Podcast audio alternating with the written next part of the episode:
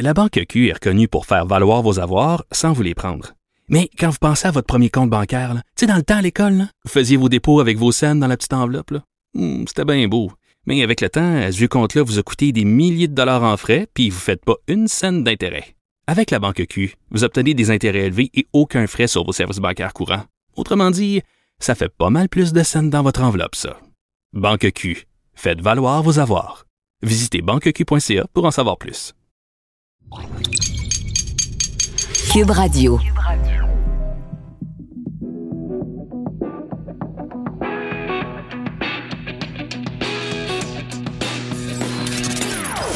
Des opinions bien à elle. Sophie Durocher. Son franc-parler ne laisse personne indifférent.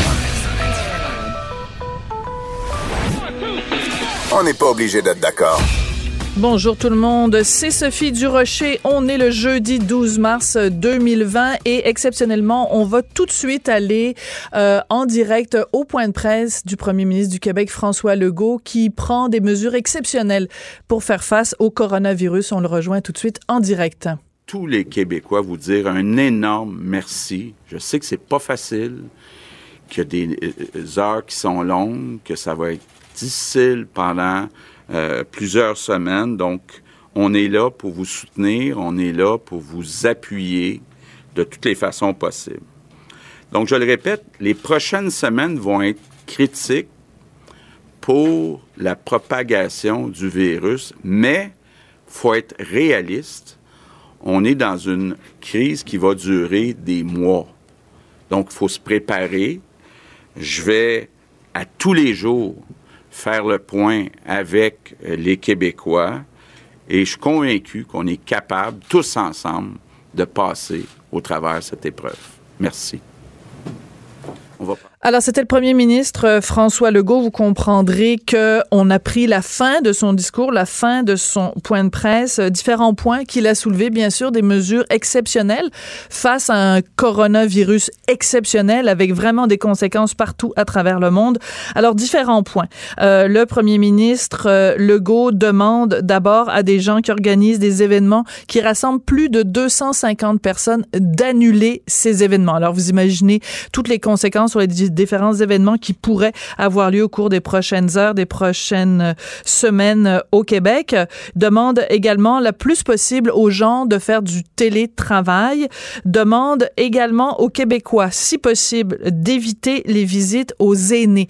Ça ressemble beaucoup à ce qui est en train de se passer, euh, je le signale entre parenthèses, en France, où on demande aux gens de ne pas aller visiter les personnes âgées, que ce soit dans l'équivalent des CHSLD ou des maisons de retraite pour une raison bien simple, hein, puisque ce sont euh, c'est la population les, la plus vulnérable. On sait que jusqu'ici les gens qui euh, ont euh, succombé au coronavirus, c'est des gens en moyenne de bon, c'est des gens du troisième âge, des, des personnes âgées. le ministre, premier ministre Legault, qui a également affirmé, demande à différents employés de l'État qui ont voyagé à l'étranger de se placer en quarantaine. Bon, différentes mesures évidemment on va continuer de suivre ça tout au long euh, de la journée, bien sûr, euh, sur les ondes de Cube Radio. Mais euh, pour vous dire à quel point ça devient vraiment crucial, différents éléments qui ont qui sont sortis au cours des dernières des dernières heures. Bon, je vous donne ça en vrac, hein, vraiment, parce que la liste de faire faire la liste de tous les événements, ce serait trop long. la Saint-Patrick à Toronto qui est annulée. On imagine que le défilé de la Saint-Patrick ici à Montréal également va être euh, annulé. Euh, les Junos, vous savez, cet événement euh, remise des prix dans le milieu de la musique du côté du Canada anglais. L'événement est annulé. Et bien sûr, je vous parle pas des marchés, que ce soit au niveau canadien, au niveau américain ou sur la scène internationale, qui sont bien sûr en train de réagir très, très fortement à ces différentes annonces. Alors, ben c'est ça l'état de la situation. je faisais un petit peu d'ironie avec mes collègues tout à l'heure en disant on devrait changer le nom de la station. Ça s'appellera plus cube, ça va être cubo-virus, parce que bien sûr, tout le monde dans les médias d'information, on se met en mode vous tenir au courant, sans céder à la panique, bien sûr, mais je pense que c'est important de vous tenir au courant d'heure en heure, et je me dirais même de minute en minute, de la façon dont euh, la réaction s'organise. Donc, vous l'avez entendu un petit peu plus tôt, c'était le premier ministre François Legault qui euh, nous euh, adressait ces quelques mots pour nous dire à quel point la situation était urgente. Donc, euh, télétravail, annulation d'événements de plus de 250 personnes et pas de visite aux personnes aînées. donc, c'est l'état de la situation aujourd'hui. Bien sûr, ça pose toutes sortes de questions par rapport au milieu de l'éducation. On va tout de suite aller rejoindre José Scalabrini, qui est président de la Fédération des syndicats de l'enseignement. Bonjour, Madame Scalabrini, comment allez-vous? Je vais personnellement très bien. Oui. Par contre, bon, ben, vous l'avez entendu, le premier ministre François Legault qui demande donc aux employés de l'État à tous les niveaux, euh, s'ils ont euh, fait des voyages récemment à l'étranger, de se placer eux-mêmes en quarantaine.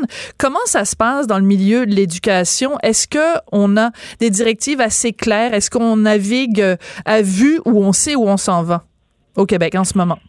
Présentement, dans nos écoles, on n'essaie absolument pas où on va. Et c'est pour ça que hier, officiellement, on a retourné, nous, une lettre au sous-ministre en titre de l'Éducation pour lui dire ça ne va plus, ça ne va plus présentement. Votre premier ministre fait une déclaration où il demande aux gens de se mettre en quarantaine de façon volontaire, mais il n'y a pas un milieu qui gère la situation de la même façon présentement. Il y a une disparité épouvantable, il y a mhm. beaucoup de confusion, et c'est pour ça qu'on dit, puis on veut pas être alarmiste. Il faut faire attention, il ne faut pas être alarmiste, mais on dit, quand on a des mesures et des balises claires, ça élimine la confusion, la déception et les colères. Dans les milieux présentement où il y a de la colère, c'est que les gens ne savent pas qu'est-ce qui doit être fait. Qui doit dire à un parent d'élève que l'élève serait mieux de rester à la maison. Qu'est-ce qui arrive? Est-ce qu'on demande à toute une classe, à un moment donné, de rester à la maison parce qu'ils hmm. ont été euh, en contact avec un élève? Présentement, c'est une grande confusion et c'est pour ça, depuis hier, on nous avait dit que des balises claires devaient arriver. On ne les a pas encore. Et moi, ce qui me fait drôle, c'est qu'on a un politicien d'expérience. Là. Notre premier ministre, c'est un politicien d'expérience qui a lancé quelque chose hier, qui a donné mhm. euh, une consigne, mais depuis le mois de janvier qu'on parle de ce phénomène-là, se pourrait-il que les milieux n'étaient pas prêts? Pourquoi on n'arrive pas à envoyer ces consignes-là et clairement, pour éviter les confusions et la mhm. panique, à donner des directives claires? Parce qu'on l'a vu quand même au cours des 24, mettons 24-48 dernières heures. Je pense euh, entre autres à Montréal. Je pense c'est le collège Marie de France qui est fermé pour les deux prochaines euh, semaines. Donc il y a certains cas quand même où des écoles sont passées à l'action. Mais mais je pense également on revient là de, de semaine de relâche. Bon c'est pas nécessairement la même semaine pour tout le monde, mais il y a plein d'enfants pendant la semaine de relâche qui sont allés avec leurs parents dans différents euh, pays. Est-ce qu'on s'est assuré au retour de ces semaines de relâche que euh, les gens qui revenaient de d'endroits à risque, que ces enfants-là restaient à la maison? Est-ce qu'il y a eu une directive claire dans ce sens-là? Absolument pas. Il y a eu une, lettre lundi dans les milieux. Nous, on l'a eu parce qu'on a des gens chez nous qui sont parents. Donc, ils ont reçu une lettre de l'école comme parents disant on a les choses en main. Mais c'est pas vrai qu'on a les choses en main. Je vous donne un exemple. Oui, allez-y. Hier, dans une des commissions scolaires, deux enseignantes se sont fait dire restez à la maison parce qu'elles arrivaient de République dominicaine et on disait dans l'hôtel où elles étaient, il y avait deux personnes d'origine italienne, donc on préférait qu'elles restent chez eux. D'accord. Dans un autre milieu, on a dit à une enseignante qui arrivait d'Europe, puis qui, qui avait un malaise, tu dois rester à la maison. Dans une autre commission scolaire, tu as deux enseignants hier qui disaient à leur direction nous, nous allons nous mettre en quarantaine parce qu'on arrive de l'extérieur. La commission scolaire disait, je ne sais pas quoi vous répondre. Ben voyons donc. Là, ça vient pas d'arriver là. On parle de ça depuis le mois de janvier, même depuis le mois de décembre. Comment ça que les consignes n'étaient pas encore en dans les écoles? Là, mes syndicats disent, euh, là, le téléphone sonne, le téléphone euh, sonne, José, donne-nous des directives on va en donner des directives aussitôt que le ministère va les avoir établies. Mais présentement, on nous dit qu'il y a encore des vérifications légales à faire parce qu'on ne peut pas dire n'importe quoi et c'est pas n'importe qui qui peut donner les consignes. Mm-hmm. Mais dans les milieux, on a très hâte que des consignes claires arrivent. Et je le répète, pas parce qu'il faut être à la promesse, parce que plus les consignes seront claires, plus on va éviter les dérives et le n'importe quoi. Mais de toute façon, euh, Madame Scalabrini, euh, je pense que personne aujourd'hui, euh, vu l'état de la situation, personne ne vous accuserait d'être alarmiste. Je pense que quand euh, l'Organisation mondiale de la santé dit on est passé d'une épidémie à une pandémie, que partout à travers le monde, les gens se retroussent les manches et font des mesures de, de prévention ou en tout cas d'essayer de contenir ce virus-là, je pense que ça s'appelle être lucide, ça s'appelle pas être alarmiste. Je veux juste revenir avec sur quelque chose que vous avez dit, Madame Scalabrini, c'est que vous dites, nous, c'est depuis décembre, janvier qu'on en parle. On a vu le cas, par exemple, en Italie, où euh, une des premières mesures, parmi les premières mesures, ça a été justement de fermer les écoles, de fermer les collèges, de fermer les, les universités. Donc, on a l'exemple, on sait, ça veut pas dire que demain matin, on va être comme en Italie, mais on peut pas l'exclure non plus. Comment se fait-il que, voyant les panneaux d'alarme, là, les, les, les lumières rouges s'allumer, que personne à Québec ait réagi en disant, ben, il faut qu'on ait des mesures ici claires, nettes et précises? et je répète, on a un politicien d'expérience qui a lancé des signaux d'alarme hier et qui a dit de façon volontaire, mettez-vous en quarantaine, mais on a besoin de réponses par rapport à ce volontariat-là. On a besoin de savoir qui guide à travers ces quarantaines-là, qui va rappeler les gens, qui va sécuriser les milieux. Et effectivement, ça fait longtemps qu'on voyait ce qui se passe ailleurs. Que se passera-t-il chez nous? Et question de propreté. Je vais revenir juste sur la propreté parce que Santé Canada dit c'est important, il faut qu'il y ait un lavage de poignets, il faut qu'il y ait on sait que depuis des années, on est en pénurie même de personnel d'entretien dans nos hmm. écoles. Est-ce qu'on va s'assurer qu'on a le personnel qui va être capable de répondre à toutes ces demandes-là et qu'on va avoir le matériel pour faire ces ménages-là et faire l'entretien des milieux? Beaucoup de questions très peu de réponses présentement. Oui, puis corrigez-moi si je me trompe, mais il n'y a pas eu euh, récemment un cas de certaines écoles où il n'y avait même pas de savon? Absolument. Hey, ça part bien. Donc, on, on ça a l'impression qu'on gère au jour le jour, mais là, on a besoin d'une vision d'ensemble de ce qui se passe présentement. Alors, mettons, je veux pas être euh, être euh, hyper pessimiste, mais disons que de euh, qu'au cours des prochaines heures ou des prochaines semaines, qu'on se trouve dans une situation où certaines écoles auraient besoin d'être fermées, mises en quarantaine. Est-ce que vous pensez qu'actuellement, Madame Scalabrini, le réseau scolaire québécois est capable de faire face à ça? Est-ce qu'on a prévu des choses, par exemple, pour enseigner à distance? Est-ce que on pourrait imaginer des professeurs qui donneraient des cours euh, par Internet avec des iPads. Est-ce qu'il y a des mesures qui sont en place ou qui peuvent être mises en place pour ça? Je vous entends rire, je pense que j'ai ma réponse. J'ai le goût de vous dire, quand des enseignants appellent et disent, nous, on a entendu le premier ministre ce matin, on veut se mettre en quarantaine et que la direction dit je ne sais pas quoi vous répondre. Pensez-vous qu'on est prêt à faire l'école à la maison ou qu'on est à pallier à tous ces gens-là qui doivent aller travailler aussi, qui n'ont rien à voir avec le milieu scolaire, qui doivent aller travailler, mais à qui on dira faut que vos enfants soient chez vous pour deux semaines. C'est, on a beaucoup plus de questions qu'on a de réponses et c'est pour ça qu'on espère que les balises claires vont très prochainement arriver dans les milieux. OK, je vais vous poser la question à l'inverse, Madame Scalabrini. Je rappelle que vous êtes présidente de la Fédération des syndicats de l'enseignement. Euh, est-ce que on peut parce que là vous me dites on attend des directives claires. Dans quelle mesure vous vous avez les coups des franges? Euh, Dans quelle mesure vous vous pourriez en tant que présidente de la de la fédération vous dire à vos membres ben voici ce que nous on pense que vous devriez faire. Vous avez pas le droit de faire ça?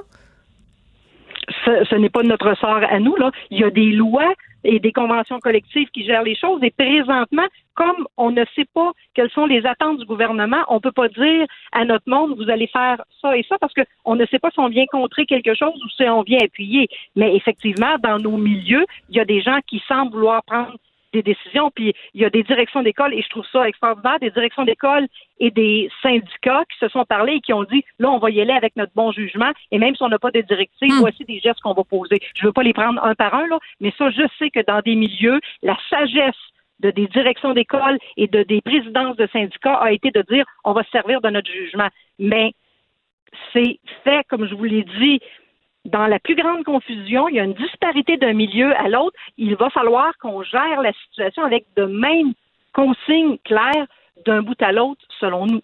Oui, absolument. Euh, écoutez, on, on, on, avait dit jusqu'ici que le coronavirus euh, épargnait euh, les mineurs. Euh, on vient d'avoir quand même un cas ici, je pense que c'est en Alberta. c'est un enfant qui fréquentait le service de garderie de la compagnie Suncor et donc tous les enfants de la garderie ont été renvoyés chez eux et on a demandé même aux parents de ces enfants-là d'être mis en quarantaine parce qu'on sait que les enfants peuvent être pas nécessairement eux avec des conséquences très graves, mais vecteur de transmission. Est-ce que ça vous inquiète de vous dire que au Québec, c'est la nuance que j'allais pour vous apporter, c'est pas qu'ils sont pas à risque, c'est que c'est moins violent chez eux parce qu'on qu'il y a plein de gens qui sont touchés dans la population et qui ne le seront jamais là, qui vont se sentir fatigués ou incommodés et qui n'auront pas eu d'autres euh, symptômes. Donc euh, effectivement, ces enfants-là et ces parents-là sont face à des situations eux aussi qu'ils ne ne savent pas comment gérer présentement. D'accord. En, un mot, comment vous qualifieriez la réponse du gouvernement du Québec à la crise du coronavirus dans les écoles? Dans les écoles, on n'était pas prêt et on a le sentiment présentement qu'on fait comme si on n'avait pas vu venir depuis quelques mois ce qui se passait partout ailleurs dans le monde. Là, il faut réagir rapidement. On est en train d'éteindre des feux au lieu d'avoir travaillé en prévention mais il faut que tout le monde relève les manches et ça nous prend des réponses rapidement pour s'assurer qu'on fait les bonnes choses au bon moment. Merci beaucoup d'être venu euh, nous parler. Je sais que vous êtes euh, très occupé, très sollicité. José Scalabrini, qui est président de la Fédération des syndicats de l'enseignement. Merci beaucoup à vous d'être venu euh, nous parler aujourd'hui. Merci à vous aussi. La Banque Q est reconnue pour faire valoir vos avoirs sans vous les prendre.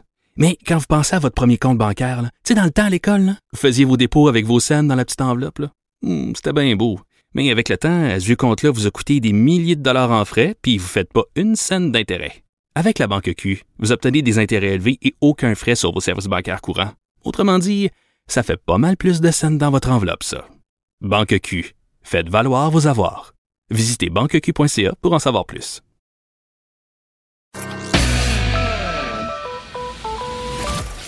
Cette dernière chronique fait jaser? Écoutez pourquoi. On n'est pas obligé d'être d'accord. Cube Radio. Alors, comme je vous l'avais euh, promis en ouverture d'émission, on continue bien sûr de suivre de minute en minute euh, les derniers événements liés au coronavirus. Et euh, bon, concernant, faut pas non plus euh, paniquer, mais simplement pour vous dire que le premier ministre Justin Trudeau et sa femme Sophie Grégoire Trudeau sont en isolement. On attend de savoir s'ils ont le coronavirus ou pas. Semble-t-il que Sophie Grégoire Trudeau présente des symptômes qui pourraient ressembler à ceux du coronavirus, une faible fièvre. Euh, donc, pour pas prendre de chance, les deux sont en euh, isolement. Et donc, la conférence, euh, la rencontre, en fait, avec tous les premiers ministres qui étaient prévus à Ottawa a été annulée jusqu'à nouvel ordre. Bon, on va revenir plus tard, bien sûr, au coronavirus, mais pour l'instant, on va parler de, des conséquences du plus récent budget provincial parce qu'il y a des sous qui ont été prévus pour les enfants doués, les enfants en douance, donc des classes spéciales, euh, des classes spécialisées. Est-ce que c'est une bonne idée? Est-ce que ça va... Euh, en tout cas, il y a des syndicats qui sont vraiment pas d'accord avec ça parce qu'ils disent, bon, on n'a pas les ressources pour faire ça. Puis surtout, ça, crée, ça crée comme deux, deux sortes de citoyens parmi les étudiants. On va en parler avec Égide Royer, qui est psychologue, professeur titulaire de la Faculté des sciences de l'éducation de l'Université Laval. Et il est auteur du livre Petite encyclopédie de l'enseignant efficace. Bonjour, Monsieur Royer. Bonjour. Mon collègue Joseph Facal, ce matin dans le journal, parle de ces mesures dans le dernier budget et son titre est assez évocateur. Il dit Danger, il est bon, lui. Euh, est-ce que c'est une bonne idée au Québec de faire des classes spéciales pour les enfants en douance? Ah, deux choses. Le, premier élément, c'est une excellente idée de reconnaître que certains jeunes, au niveau des apprentissages, ça peut être au niveau des apprentissages scolaires, sont beaucoup plus rapides que d'autres jeunes, ou par rapport à certaines aptitudes exceptionnelles, certains talents, et ont vraiment des différences objectivement, pensez à Guy Lafleur, pensez à toutes sortes de, de types d'athlètes ou de ou d'autres personnes qui ont des habiletés exceptionnelles. La deuxième chose, c'est que, et ça c'est bien établi dans la littérature, dans, chez la majorité des États américains, les provinces canadiennes, on s'occupe de, de jeunes avec des hauts potentiels ou doués. On commence d'abord par faire de l'enrichissement. Mhm. Donc, moi, je suis un petit bonhomme. Euh, je suis en deuxième année euh, primaire. Et écoutez, là, quelquefois, j'arrive avec des citations de Shakespeare dans le texte. Là, à un moment donné, il se passe de quoi? Là? oui. Passe de quoi. Donc, une question d'enrichissement, c'est la même chose par, rapport à des aptitudes exceptionnelles en musique ou en art ou autrement. Donc, je peux très bien dire, ben, écoutez, moi, euh, il y a un 2, 3 heures, 4 heures semaine, je ne serai pas dans ma classe ordinaire de deuxième année, mais il y a une personne qui peut être, par exemple, un artiste, un pianiste, un musicien, mhm. dépendamment des aptitudes, avec lequel j'aurai des ateliers particuliers dans mon école. Ça, c'est ce qu'on appelle l'enrichissement. Ça peut se faire en classe, mais ça peut se faire aussi euh, dans l'école. Si cela ne suffit pas encore, puis de toute évidence, j'ai un petit bonhomme de, de, première année qui a un niveau de lecture de cinquième année. Donc, éventuellement, on va faire de l'accélération. Ah, d'accord. Je vais passer de, première à troisième année. Je ne ferai pas ma deuxième année. Ou je vais être dans une classe à multi-âge de deuxième et troisième année, mais je vais, je vais pencher davantage du côté de la troisième. Donc ça, l'idée que des jeunes puissent faire leur primaire en cinq ans au lieu de sept ans, au lieu de six ans, c'est euh, quelque chose qui, qui, est reconnu dans la majorité des systèmes éducatifs. Et je vous dirais ce qui a, ce qui a, fait, ce qui a, ce qui a bloqué tout ça au Québec. Mm-hmm. Par la suite, éventuellement, je peux me retrouver, mais là, on pense davantage vers le secondaire que le primaire, vers des formes de regroupement pour jeunes qui démontrent vraiment des aptitudes exceptionnelles. Mais les regroupements est vraiment une solution de, dernière. Euh, de, dernier recours? C'est la dernière solution qu'on Pourquoi? Pourquoi, M. Royer? on se retrouve dans des contextes ça peut être très variable où on va, où on va uniquement prendre des jeunes qui c'est au niveau scolaire ou au niveau d'apprentissage euh, plus scolaire que où les habiletés ou le talent s'exercent. Là. l'autre élément, c'est que vous risquez, puis on l'a vu souvent, vous êtes dans une classe de doué et talentueux, mais vous pouvez être l'élève le plus faible de la classe mhm. de doué et talentueux. Ça, c'est un élément. L'autre aspect, c'est que je peux avoir des jeunes qui ont des problèmes d'adaptation. D'accord. Euh, des problèmes d'attention, problèmes d'opposition, même problèmes euh, plutôt émotifs, dépression, des choses comme ça, et qui sont également des, des jeunes euh, des jeunes talentueux. Donc la question du regroupement, on la, on la conserve, mais la plupart du temps, on va y aller davantage vers le secondaire. Ça peut être des écoles à vocation particulière qui ont des projets d'accélération par rapport à certaines dimensions. Mais euh, si je vous parle du primaire, on va davantage enrichissement, accélération. Mhm. Et au plus au niveau du secondaire, écoutez, vous avez des jeunes qui peuvent rentrer à l'université à 16 ans. Ça s'est vu. Ben oui, ben c'est des enfants prodiges. Il y a même euh, récemment, je pense, c'était un petit enfant euh, belge ou suisse qui, mhm. qui est rentré à l'université. Je pense même plus jeune que ça. Là, il avait 10-12 ans, un truc de fou là. Écoutez, si vous avez si vous avez 11 ans là, puis vous venez d'achever euh, vous venez d'achever votre achever votre premier concerto pour violon là et orchestre là, même si c'est c'est pas l'idée de, de moi à 11 ans je vais être dans une classe spéciale qui va changer pour élèves doués qui va changer quelque chose. Non. C'est davantage de coller les aptitudes et le talent là euh, qui, qui va être manifesté. Donc c'est une bonne chose d'enfin se préoccuper et de dire que ces jeunes-là ont des besoins, c'est réel. Au niveau de l'ensemble des types d'offres de services qu'on peut faire, mais là, il ne faudra pas uniquement penser à la classe spéciale, il y a beaucoup d'autres choses. D'accord. Bon, espérons en effet que le, que le gouvernement, que le ministère de l'Éducation va vous entendre, mais euh, dans le, le, texte euh, du, du budget, euh, ma collègue Daphné Dion vient, qui écrivait à ce sujet-là, elle souligne quand même qu'à la centrale des syndicats du Québec, on considère plutôt qu'il s'agit d'une avenue inquiétante puisqu'il devrait y avoir davantage de mixité dans les écoles québécoises. Je veux pas être anti-syndicaliste primaire, mais ça ne me surprend pas tant que ça. Euh, Écoutez, euh, oui, vous avez tout à fait raison moi, j'ai implanté dans ma propre commission scolaire des projets pour élèves doués et talentueux. On était dans les, au début des années 80, 83, 84, 85, et on a une chape de plomb qui est tombée sur l'ensemble du, du, réseau scolaire. C'était le fait que euh, c'est un document qui s'appelait Une école de son rang, publié par la Centrale d'enseignement du Québec à l'époque, qui disait que c'était véritablement une forme de reconnaissance de lutte des classes et que les élèves les plus avantagés socio-économiquement et que idéologiquement c'était impensable. Mais voyons Oh oui, vous, vous, irez chercher la référence. Ça l'a tout jeté par terre, là, tout ce qui est en train de se développer pour répondre aux besoins particuliers des élèves doués et talentueux. Et c'est une euh, position, même une guerre idéologique des centrales syndicales qui se poursuit encore d'ailleurs. Mais, à l'époque, mais excusez-moi, mais c'est un, vocabulaire un peu. Euh, je vais, je vais, je vais faire une caricature, ok? Les, les auditeurs me connaissent là. C'est un petit peu, un petit peu marxiste-léniniste là. C'est comme euh, la lutte des classes, le point levé, oh. le, le, je veux dire, c'est est-ce que, mais revenons à la source, est-ce que réellement c'est vrai? Est-ce que on retrouve plus d'élèves euh, doués, donc ayant une douance, dans les catégories euh, euh, sociales, économiques les plus élevées? Pas nécessairement. Ça dépend ce qu'on va. Ça, dépend, ça dépend ce qu'on entend. Regardez. Euh, on va le prendre d'une perspective de psychologue, ce que je suis d'ailleurs. D'accord. Prenez la courbe normale, puis prenez le 1,5 de 1 les, des jeunes sur un certain nombre d'habiletés ou de compétences. Le 1,5 de 1% des jeunes les plus habiles euh, en termes, je sais pas, de hockey ou de certains types de sports. Le 1,5 de 1% des jeunes les plus exceptionnels au niveau des habiletés musicales, euh, c'est pas nécessairement. C'est sûr que le fait d'avoir un piano à la maison va contribuer à exprimer ce talent-là, mais le fait d'avoir euh, une aptitude naturelle exceptionnelle, là, euh, ça relève pas là, de, directement de, la condition sociale.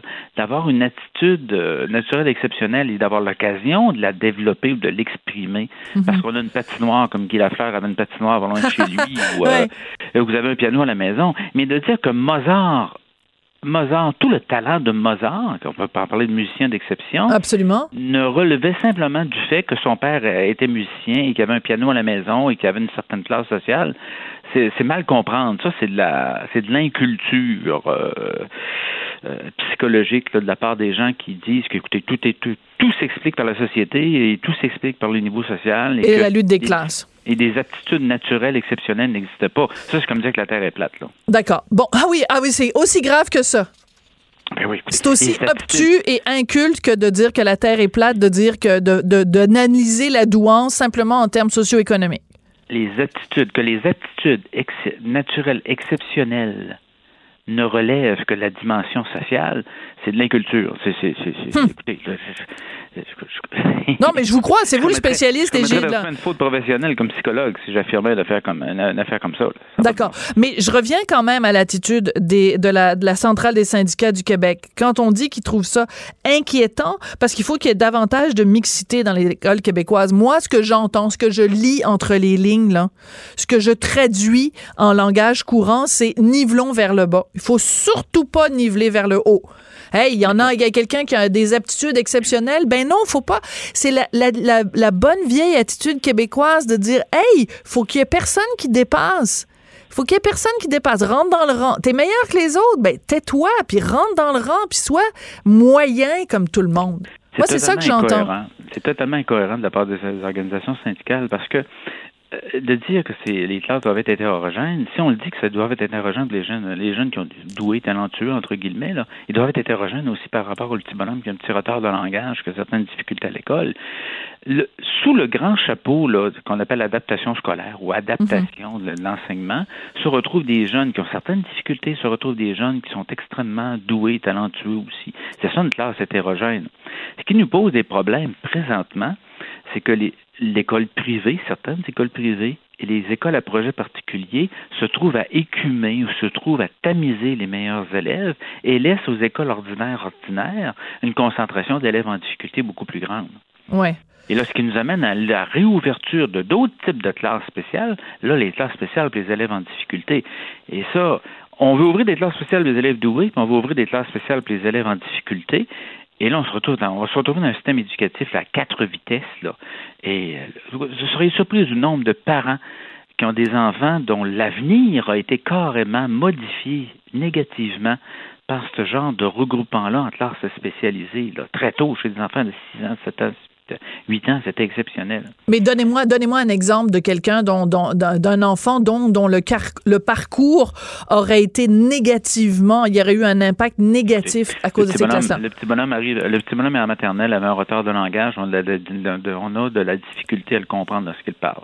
On dit, écoutez, il existe des classes langage spéciales dans notre euh, commission scolaire. On recommande aux parents que le petit bonhomme aille dans la classe langage spéciale. D'accord. Et dans, et dans la classe langage spéciale, c'est très hétérogène. Vous avez des jeunes qui ont des difficultés de comportement là-dedans. Vous avez des jeunes qui ont des problèmes de langage qui relèvent davantage de l'aspect neurologique. Donc, c'est des retards de langage. Et très rapidement, l'enseignante qui enseigne dans ce groupe-là va diminuer ses attentes compte tenu que c'est uniquement des jeunes en difficulté. Ah. Et lorsqu'on regarde, sa collègue qui enseigne dans une classe de première année ordinaire est rendue, je sais pas, à l'étape 8 du, du programme, pour que je simplifie, mais elle, dans sa classe spécialisée, est rendue à l'étape 4. Donc, le jeune va se mettre à déphaser de plus en plus et la réintégration en classe ordinaire de deuxième année, troisième année devient. Écoutez, votre probabilité, si vous, êtes, si vous, allez en classe spéciale, là, votre probabilité de sortir avec un des diplômes du secondaire, là, sept ans après le, sept ans après votre entrée au secondaire devient extrêmement faible. Surtout qu'on va modifier les bulletins souvent.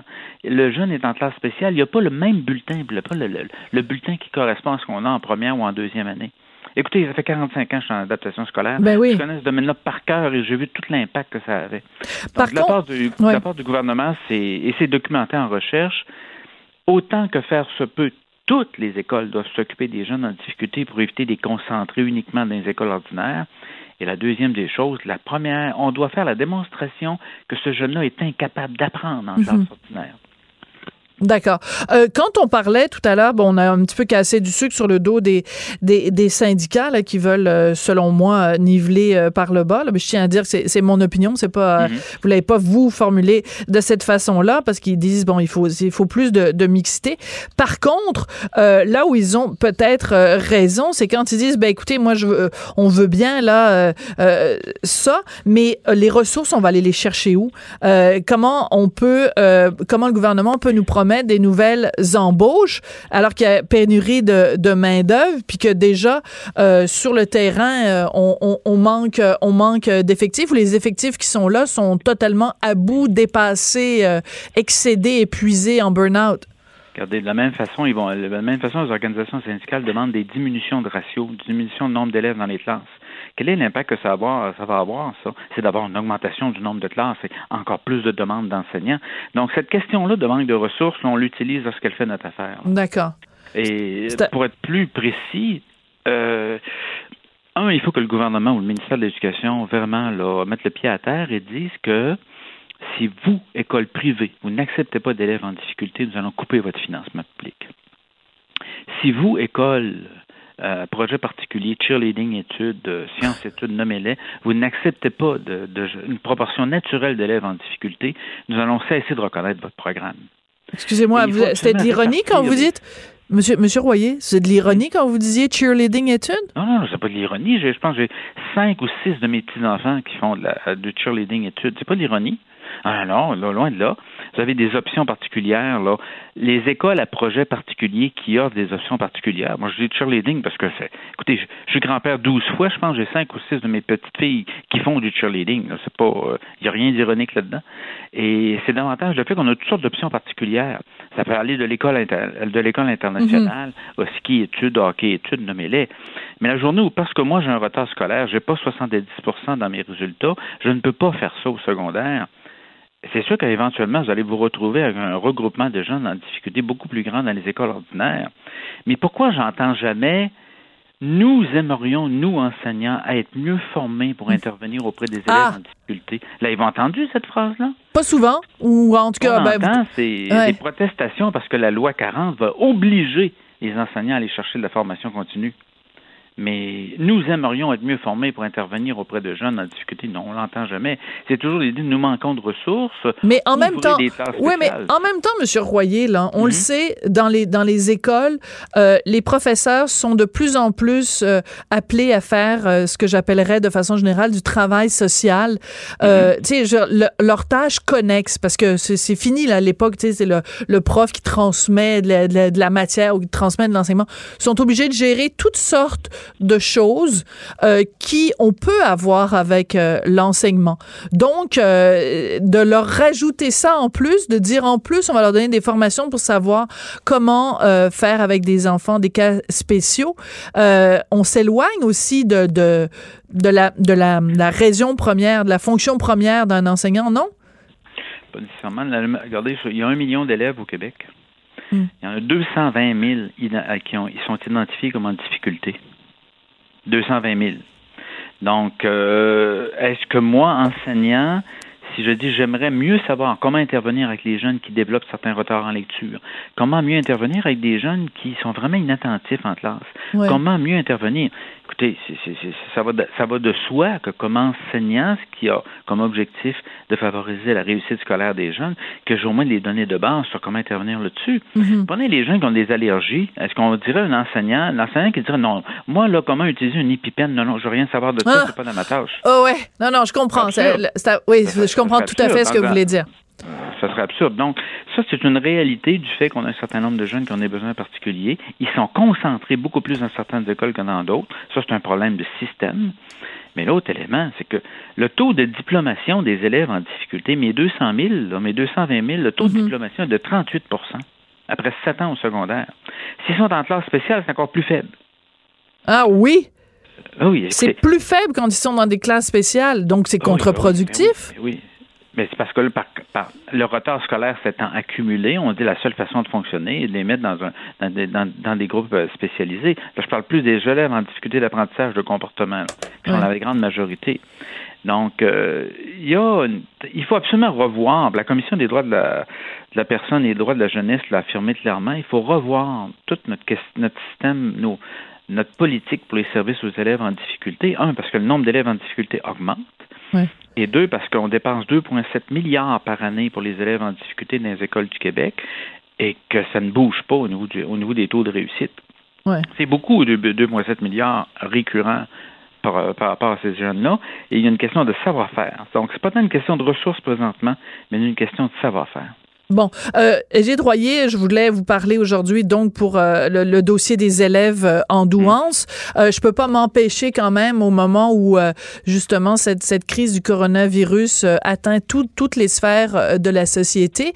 bon, je, je, je, rappelle pour mémoire là Justin Trudeau en auto-isolement, le, le, premier ministre François Legault qui dit il faut éviter les rassemblements de, de plus de 250 personnes, Marguerite Blais qui dit bon il faut éviter d'aller rencontrer les personnes euh, âgées. Et dans le domaine scolaire, ben, euh, je viens de parler avec euh, José Scalabrini, donc de la Fédération des syndicats de l'enseignement, qui dit on n'a on pas de directive claire de Québec à savoir ce qu'on fait avec, avec tout ça. Est-ce que vous, vous trouvez que le système d'éducation au Québec est prêt à faire face à une crise comme le coronavirus? Si je me base de la manière dont le, gouvernement québécois gère ou euh, intervient là-dessus depuis le début, convertiment au gouvernement fédéral d'ailleurs, euh, j'ai l'impression que au fur et à mesure que ça, va se développer, là, euh, eux autres prennent des mesures de manière de, précaution jusqu'à maintenant.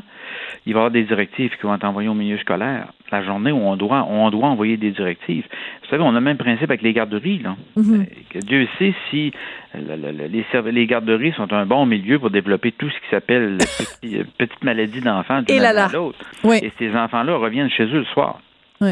Donc, moi, je ne sais pas, je, ne suis pas médecin, là, mais un, coller les faits, coller les données et prendre des décisions en, fonction de ces faits-là.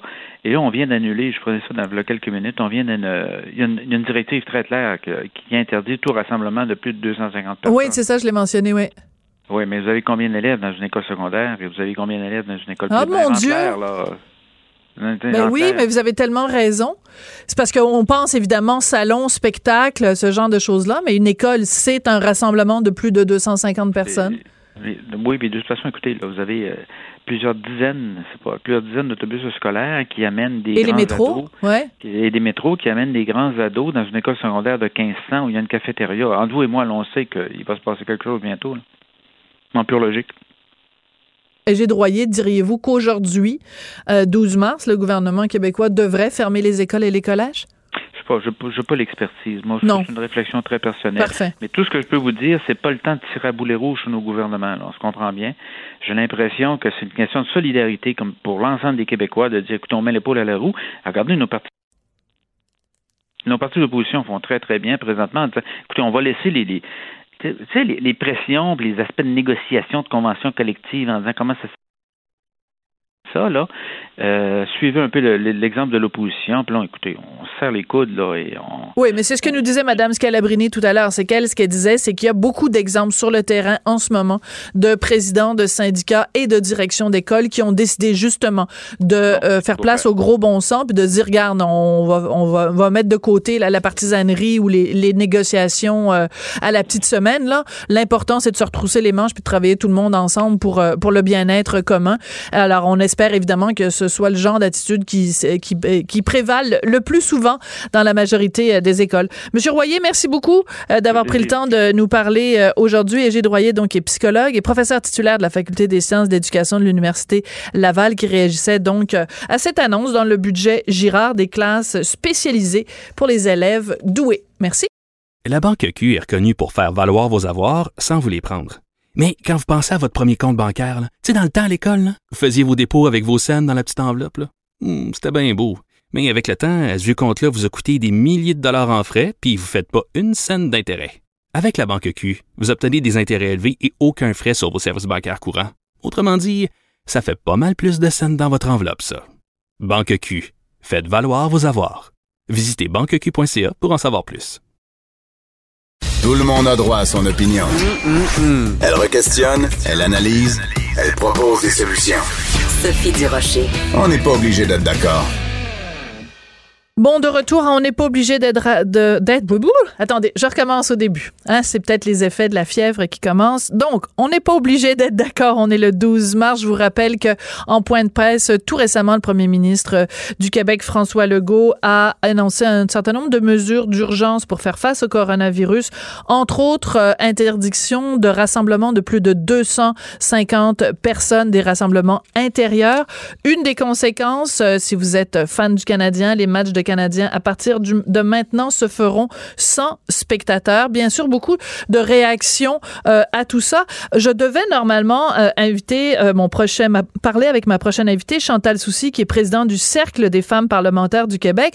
On devait parler ensemble de la charge mentale. On va en parler, mais je peux pas m'empêcher quand même de parler avec elle de ce qui vient de se passer. Madame Soucy, bonjour.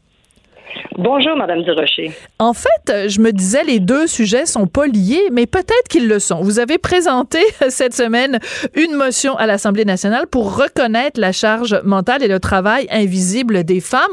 Quand on regarde ça, quand même, euh, la, propreté à l'intérieur euh, d'un foyer, dans une famille, la personne qui passe son temps à demander à tout le monde, lavez-vous les mains quand vous allez avant de manger, c'est très souvent la femme quand même. C'est souvent la maman qui fait ça. Oui, vous avez raison. Euh, ça fait partie euh, de la planification, hein, de plutôt de la femme. Je ne dis pas que les, hommes ne le font pas, mais euh, c'est souvent la mère qui va rappeler ce genre de choses-là. Et dans le contexte actuel, je pense que c'est de mise. D'accord. Par contre, j'étais surprise, Madame Soucy, en, en, toute, en toute honnêteté. Il se passe beaucoup de choses euh, dans le domaine de l'égalité homme-femme. Vous avez profité de l'occasion, donc, de la Journée internationale des droits de la femme euh, dimanche pour euh, déposer cette motion avec le Cercle des, des femmes parlementaires du Québec pour qu'on reconnaisse le travail invisible des femmes et qu'on reconnaisse la charge mentale. Ma première réaction, très honnêtement, ça a été de me dire il me semble qu'il y a des affaires pas mal plus graves qui concernent les femmes. Qu'est-ce que vous répondez à cet argument-là? Ben écoutez, euh, moi, sur ma présidence, j'essaie de mobiliser le cercle des femmes autour des enjeux euh, bon, qui touchent évidemment les femmes. Mais pourquoi cette motion-là particulièrement? C'est un enjeu qu'on entend très peu parler, c'est très peu médiatisé. On entend beaucoup parler euh, bon, de la, violence faite aux femmes, etc. Euh, mais la, ce, cette charge mentale-là et ce travail invisible-là qui pèse énormément lourd sur les, les, les épaules des femmes, on entend très peu parler. Alors, c'est pour ça que lors d'un bring, euh, d'un brainstorming avec euh, euh, le comité restreint des femmes parlementaires, donc cinq femmes qui représentent chacun, quatre femmes qui représentent chacun leur parti politique, et moi en tant que, que vice-présidente de l'Assemblée nationale, on a fait un brainstorming, puis on est arrivé sur ce sujet-là, et on a dit, ben, on va, on, va profiter de la Journée internationale de la femme pour justement mettre ça de l'avant, pour faire prendre conscience à nos collègues, mais également au gouvernement que, que la femme, c'est majoritairement la femme qui, euh, qui a une charge mentale et puis qui fait le travail invisible. Puis quand on parle de charge mentale, si les gens se posent la question, c'est quoi? Ben, tu sais, c'est justement toute la planification, la gestion des tâches ménagères. D'accord. Puis le travail invisible, ben, évidemment, les proches aider un proche aidant, c'est tous les travails non rémunérés. D'accord. Bon, moi, je vous arrête. Vous m'avez eu à on n'entend pas beaucoup parler, c'est très peu médiatisé. OK. Moi, je suis une femme, je lis le magazine Châtelaine, je lis le magazine Clin d'œil, je lis le le Elle Québec. Je lis de temps en temps le coup de pouce quand je vais rencontrer ma belle-mère. Je lis la presse, je lis, euh, j'écoute Radio-Canada. Je n'entends parler que de ça, la charge mentale, Madame Soucy. Et attendez-moi, attendez-moi, attendez-moi juste deux secondes. Il y a même euh, Nathalie Collard, qui est la mère de mes deux euh, belles-filles, qui a écrit un livre qui s'intitule Qui s'occupe du souper, qui est un livre quasiment entièrement consacré à la charge mentale. Alors quand je vous entends dire c'est très peu médiatisé, j'aurais dit envie de vous dire c'est exactement le contraire. On entend juste parler de ça, la charge mentale. Ben, je pense pas qu'on entend juste parler, mais je pense que c'est un, sujet, premièrement, qui touche tous les femmes, qui touche et les parlementaires et également ben, tous les femmes de, la population. Et euh, on entend très peu parler de ça à l'Assemblée nationale, en fait, j'aurais dû préciser. C'est très peu médiatisé. Les, parlementaires euh, en parlent rarement. Euh, donc, c'est pour ça qu'on a choisi ce, ce sujet-là. Alors, mais, mais, là où j'en ai, Madame Souci, comprenez-moi, c'est que je dis pas que c'est pas important, mais il me semble que dans la liste des priorités, là, tu sais, on est militante féministe, là, on veut améliorer l'égalité homme-femme. Il me semble qu'il y a tellement de dossiers qui sont gravissimes que arriver avec la charge mentale le lendemain de la Journée internationale des droits de la femme, je trouve que c'est un, un, un détail. C'est comme par rapport à l'ampleur des choses ça n'enlève pas euh, euh, l'importance des autres dossiers, évidemment, mais, mais on, avait on avait à faire un choix et c'est ce choix-là qui est ressorti. Comme nous avons fait une motion, puis je vous rappellerai qu'on a fait une, une motion euh, également sur la cyberintimidation. La première motion qu'on a faite depuis que je suis présidente, c'était sur la cyberintimidation, un sujet qui, ben, qui touche tout, tous les femmes euh, également euh, au Québec et particulièrement euh, ben, souvent les artistes ou les politiciennes. Alors c'est tout. Un sujet n'est pas plus important qu'un autre. Je pense que on a choisi en faisant un brainstorming la charge mentale et le travail invisible, mais on en parle très peu à l'Assemblée nationale, par exemple. C'est pas un sujet sur lequel on se penche régulièrement. Ouais. Bon, ben écoutez, euh, on euh, on n'est pas obligé d'être d'accord. Moi, j'aurais souhaité. Je trouve qu'il y a tellement de dossiers. Je dis pas que c'est pas un dossier important, mais je trouve que bon, d'abord, il est très très très très médiatisé et euh, et puis je, je m'excuse là, c'est sur une note peut-être plus humoristique. Je pense que les gars aussi ont la charge mentale de, de pas mal de choses. c'est sûr que tu sais, je veux dire quand quand il s'agit d'aller faire des réparations, de sortir les poubelles, de partir le barbecue, de, de s'occuper, de payer les factures, puis de bon, je veux dire, euh, les gars aussi ils en font. Puis au Québec, on peut-tu le dire? Est-ce que je peux au moins vous entendre dire, Madame Soucy, au Québec, on a des hommes quand même parmi les plus égalitaires sur la planète? Tout à fait, et ça n'enlève rien aux hommes. Au contraire, et je suis mère d'un fils, mon fils qui a maintenant 19 ans. Alors, c'est pas pour diminuer les hommes ou pour dire ah nous les femmes. Non non, c'est tout simplement pour faire prendre conscience. Puis c'est pas juste moi qui le dis là. Il y a l'Institut de la statistique du Québec qui en, 2015 a, fait quand même euh, une recherche. Et il y a quand même une journée de travail supplémentaire par semaine. Donc on parle de 7 heures par semaine de plus. Ah, vous savez, on euh, peut faire dire ce qu'on veut aux statistiques là. Puis moi quand je vois que c'est marqué les hommes consacrent 3,48 minutes, comment tu fais pour calculer ça? En tout cas, merci beaucoup, Madame Soucy. Mais vous avez raison, les hommes en font énormément. J'ai un autre invité au bout de la ligne, puis c'est un homme. Je suis désolée, je vais devoir vous laisser. Ah. merci ben, beaucoup. merci à vous. Merci, Chantal Soucy, donc euh, présidente du Cercle des femmes parlementaires du Québec. Oui, je voulais absolument donner la parole au docteur David Lucier pour parler un petit peu d'une réaction à ces mesures exceptionnelles du gouvernement du Québec. Bonjour, docteur Lucier, comment allez-vous?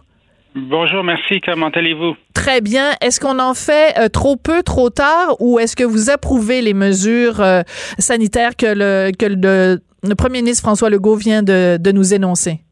Non, je ne crois pas que ce soit trop peu, trop tard. Je crois que c'est le moment, euh, le moment parfait pour le faire. Les gens attendaient qu'on ait des, des cas de transmission communautaire, c'est-à-dire des transmissions entre personnes euh, au Québec et non seulement quelqu'un qui l'a attrapé à l'étranger.